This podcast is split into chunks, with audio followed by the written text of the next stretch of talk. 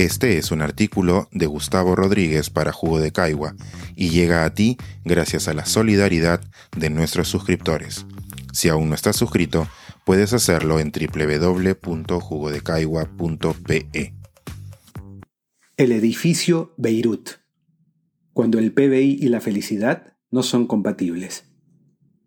No muy lejos de mi casa, en una avenida muy céntrica de la moderna Miraflores, se alza un edificio de viviendas que ocupa mis fantasías desde hace décadas.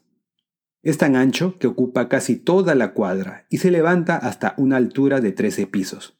Nada fuera de lo común hasta allí, salvo que está a medio hacer, como si sus constructores lo hubieran abandonado de un momento a otro ante un ataque zombie. Lo que impacta a la vista y luego el pensamiento es que en tal esqueleto de ladrillos y concreto se aglomeran varios departamentos ocupados, Cualquiera puede ver desde la calle los vidrios hermanados con el concreto crudo y las cortinas que ocultan la intimidad.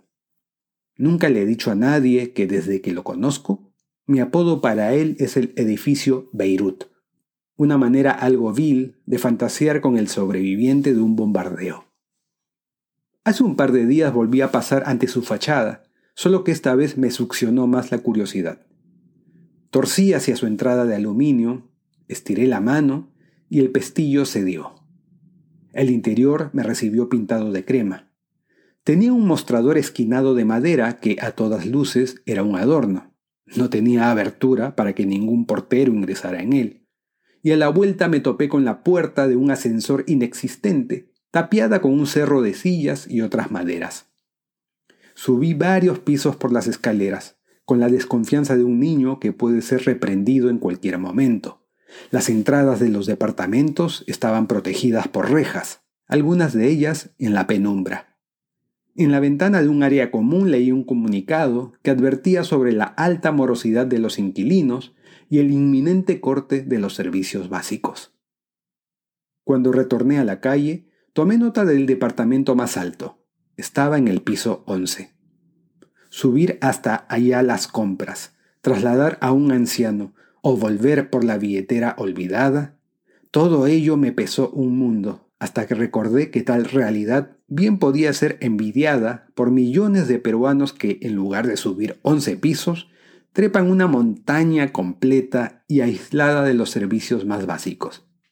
¿Quién sabe, me pregunté, si el edificio Beirut no era una metáfora de nuestro país en construcción a estas alturas del siglo XXI? Rodeado de todas las condiciones para salir adelante, pero con problemas de estructura que no conllevan a la plenitud de sus habitantes. Desde hace un tiempo, a muchos expertos les asombra cómo un país que en lo exterior pintaba bien, haya mostrado tan rápidamente su descalabro interno. Sobre las divergencias entre las lecturas macroeconómicas y la realidad microeconómica ya se ha escrito mucho, y se seguirá haciendo. Sin embargo, existe un indicador económico que llama mi atención por la forma en que en esta nueva prosperidad falaz se convirtió en casi sinónimo de bienestar. Me refiero al Producto Bruto Interno. Ya que hablo de él, este artículo que adjunto tiene un ángulo que quizá ayude a explicar el actual descontento social de nuestra región.